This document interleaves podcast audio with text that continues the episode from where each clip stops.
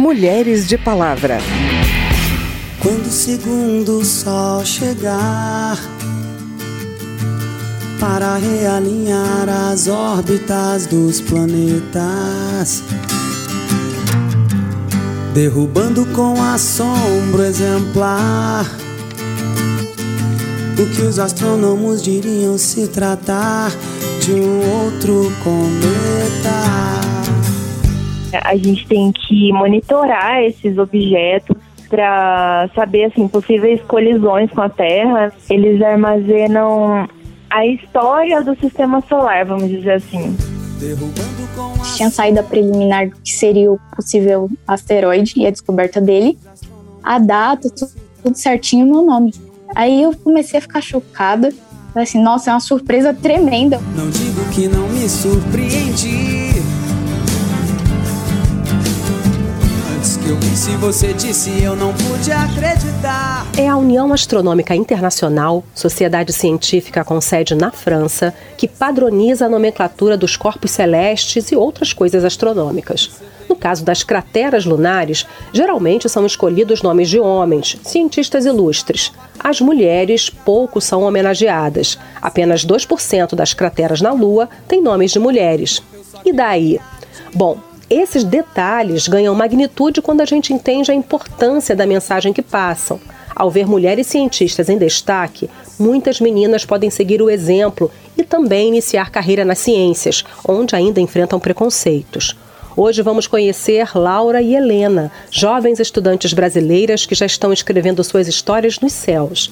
Elas fazem parte de um projeto da NASA de caça a asteroides e fizeram descobertas. Vamos falar ainda de representação feminina no Poder Legislativo. A Câmara lançou o Observatório Nacional da Mulher na Política. Eu sou Vera Morgado e te convido a me acompanhar a partir de agora.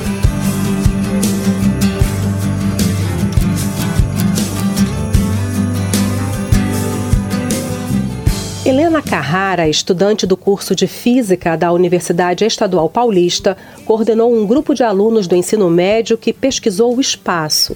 Durante a pandemia, duas adolescentes do grupo, a Laura e a Micaele, fizeram a incrível experiência de descobrir asteroides, com um pouco de treinamento, muita vontade de ser cientista e a ajuda de um software da NASA, a Agência Espacial Norte-Americana, instalado nos computadores de casa.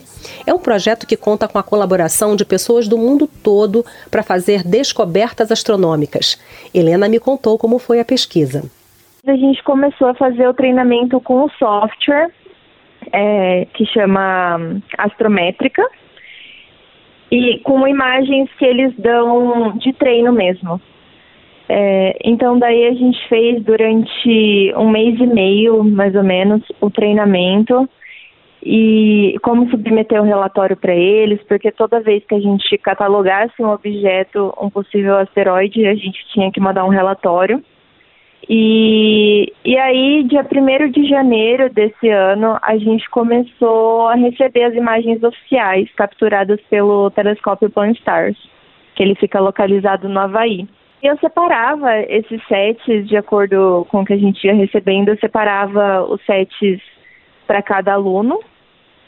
E a, a Micaele e a Laura, é, nos sets dela, estavam premiados, né? com com objetos que nunca tinham sido catalogados antes.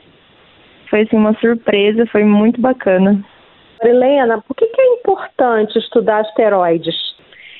A gente tem que monitorar esses objetos para para saber assim possíveis colisões com a Terra, né? Se existe algum objeto potencialmente perigoso. Eles armazenam a história do sistema solar, vamos dizer assim. Então, eles estão, eles permanecem do mesmo jeito que eles estavam desde a formação do sistema solar. Então, a gente estudando os componentes desse asteroide, é, o que, que forma eles, a gente pode chegar num, é, numa história para o nosso sistema solar. Eu montei um projeto meu com a Micaele, então, para divulgar ciência. Então, assim, é, eles, os outros participantes já estão querendo participar do nosso projeto, sabe? Se inscrever em coisas que a gente está fazendo lá. E eles ficam com essa vontade, né? Eles se sentem incentivados para participar de outros projetos, para estudar mais a fundo o que eles realmente querem. E isso eu acho que é o mais importante, a gente conseguir levar a ciência e dar resultados, impactar a vida deles.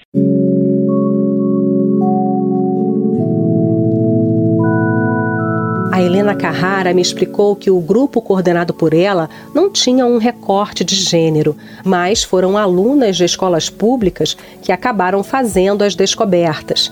Então eu conversei com uma dessas aspirantes a cientistas, a Laura Dias. Ela dá uma pequena aula de astronomia, vai, e uma grande lição de como é difícil, mas não impossível, superar essas barreiras impostas às meninas. Eu já tinha esse sonho desde pequenininha eu costumava pegar e sentar no quintal da minha avó, ficar olhando para cima, ficar procurando, esperando a lua chegar. Então, o máximo que eu sabia era de ver em filme que tinha uma mulher ou outra que conseguia seguir nessa área, mas era como astronauta. Então, eu cresci durante muitos anos pensando: nossa, eu quero fazer isso, esse é meu sonho e eu vou ser astronauta. Que realmente é algo que eu gosto muito, eu admiro, inclusive mas a área que eu quero realmente é fazer o estudo mais detalhado da galáxia e do que tem por aí. Então, eu, esse sonho veio bem antes do projeto. Esse projeto só meio que aperfeiçoou, me deu a base né, do que eu precisava para começar, pelo menos, a fazer iniciação científica.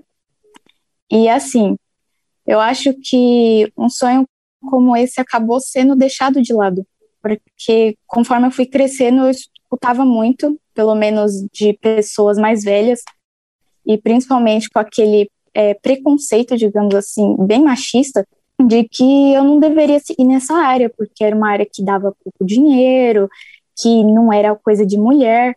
Imagino que quando você soube do é, resultado que você tinha, recebeu a mensagem que você tinha realmente descoberto o que vocês estavam procurando no projeto, ou seja, descoberto a possibilidade de um novo asteroide, eu imagino que você deve ter ficado muito impactada, muito emocionada. É uma surpresa tremenda, o coração chega, acelera. Aí eu corri para avisar meus pais, falei assim: olha, vocês lembram que eu estava participando do projeto? Eles lembram? Eu falei assim: então, eu achei um asteroide. Meus pais olharam meio que assim: ué, achou um asteroide? Você não saiu de casa, como é que você achou um asteroide?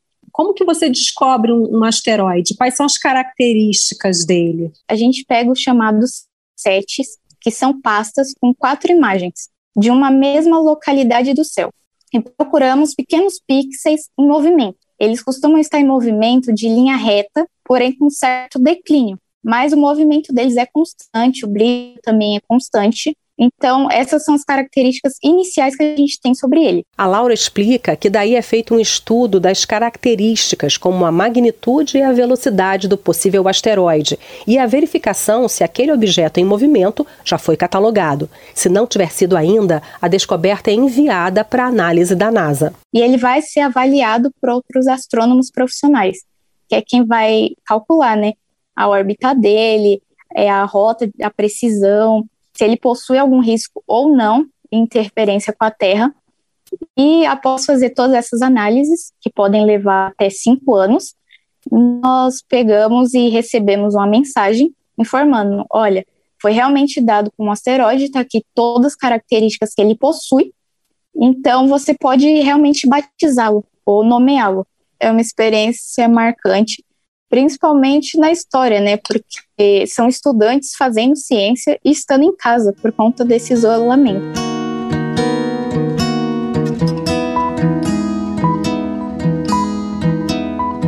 Laura quer homenagear a mãe e escolheu o nome dela, Rosilene, para identificar o asteroide, se ele for confirmado. Pelo menos em relação aos asteroides, teremos mais nomes de mulher. E é assim que a história vai mudando, né? A luta pela igualdade de gênero tem muitas frentes. Uma delas é a maior representação política das mulheres, uma bandeira das deputadas aqui na Câmara. Por isso, a Secretaria da Mulher, com o apoio da Comissão de Defesa dos Direitos da Mulher, criou um observatório nacional para investigar, monitorar e centralizar estudos sobre a atuação política feminina.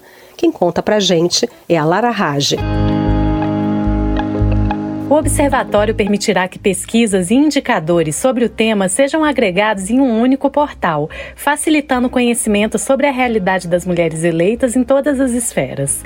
Serão três eixos temáticos: violência política contra a mulher, atuação parlamentar e representatividade feminina e atuação partidária e processos eleitorais.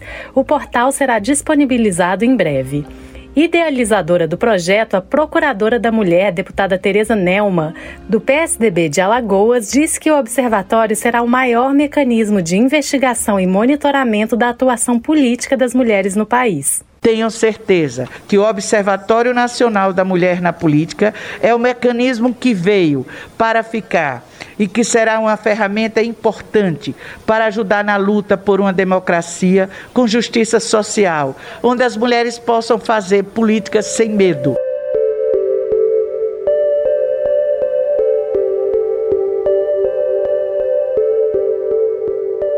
Tereza Nelma ressaltou que deputadas, vereadoras e prefeitas de diferentes partidos estão sendo alvo de ameaças, violência e comentários de ódio, destacando os ataques a candidatas e eleitas trans.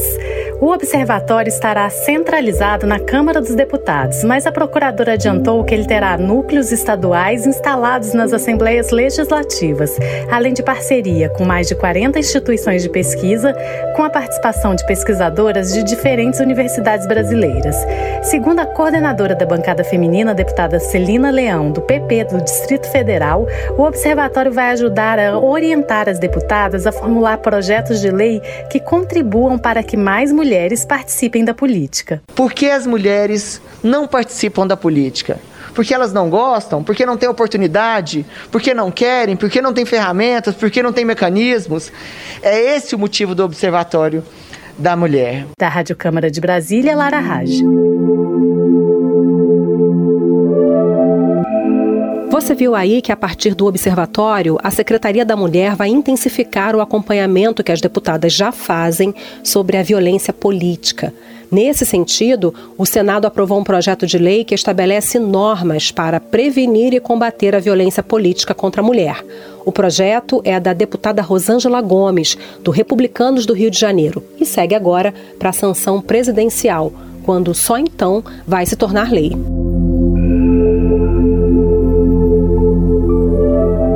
Secretaria da Mulher também se posicionou sobre um caso de violência doméstica de grande repercussão, com imagens chocantes publicadas nas redes sociais, e divulgou uma nota de repúdio contra a agressão sofrida por Pamela Holanda, ex-mulher do DJ Ives. O artista confirmou as agressões e afirmou que o relacionamento era conturbado. A nota diz que a secretaria, em sua missão de proteção aos direitos fundamentais garantidos pela Constituição às mulheres, não pode se calar, nem a compactuar com nenhum tipo de violência contra as mulheres, e que vai acionar os ministérios da Justiça, da Mulher e o Ministério Público para que sejam tomadas as providências para que a vítima receba acolhimento do Estado e medidas protetivas. O Senado também se manifestou e aprovou em plenário um voto de repúdio às agressões sofridas por Pamela. Mas você pode ter certeza seu telefone irá tocar em sua nova casa que abriga agora a trilha incluída nessa minha conversão. Eu só queria te contar eu fui lá fora e vi dois sóis num dia e a vida que ardia sem explicação. E esse foi o Mulheres de Palavra, que teve a produção de Cristiane Baker e reportagem de Lara Rage. Trabalhos técnicos Newton Gomes. Também na reportagem, apresentação e edição desse programa, eu, Vera Morgado, agradeço a sua audiência. Se você tem alguma dúvida, manda pra gente. O e-mail é radio@câmara.leg.br e o WhatsApp é 61 99978 9080. O Mulheres de Palavra é produzido pela Rádio Câmara e transmitido pelas rádios parceiras em todo o Brasil, como a Rádio 93 FM, da cidade de Formosa, em Goiás. Você pode conferir todas as edições do programa no site radio.câmara.leg.br e no seu agregador de podcast preferido. Tchau, até o próximo programa. Mulheres de Palavra.